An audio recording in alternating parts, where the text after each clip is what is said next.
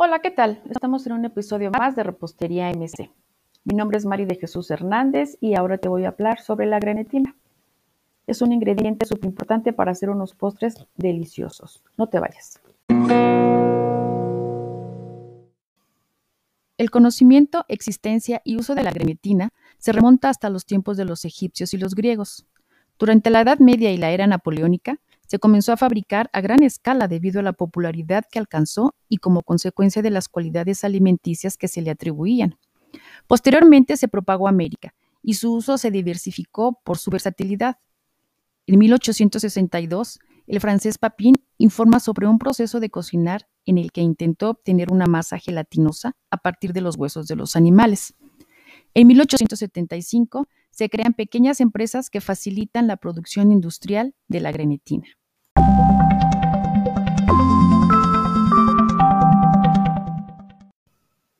Para 1950, la industria de la grenetina intensifica su desarrollo tecnológico y avanza de tal modo que llega hasta la era actual en excelente estándar en cuanto a producción y calidad de sus productos. Un estudio internacional ha confirmado que hoy en día los procedimientos de fabricación garantizan una máxima seguridad al consumidor.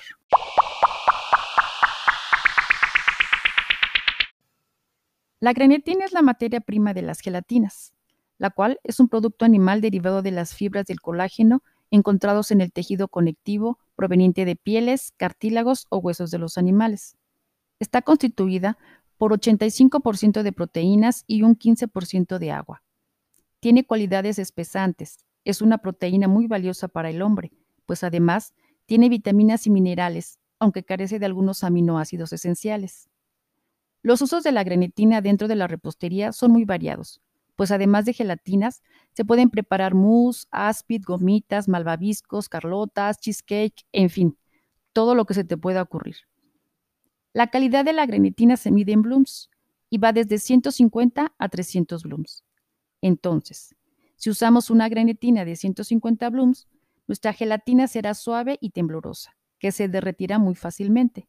Por el contrario, Usando una grenetina de 300 blooms, el resultado será un postre firme y rígido.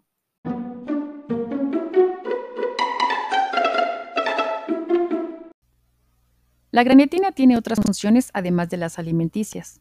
Una de ellas es en la industria fotográfica, otra en la elaboración de un pegamento para la carpintería, en la industria farmacéutica, como en algunas cápsulas, capas entéricas de pastillas, etc.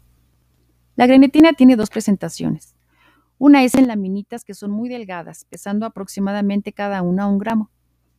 Cabe mencionar que la transparencia que ofrece esta grenetina es muy buena para la elaboración de la gelatina floral. La otra presentación es en pequeños cristales, casi como polvo. Es insípida y de color crema. Con agua, leche, fruta y los ingredientes que se te ocurran, se pueden hacer los más deliciosos y nutritivos postres, pues contiene entre un 84 y un 90% de proteína animal, sin tener grasa ni colesterol, además de vitaminas y algunos minerales que ya mencioné.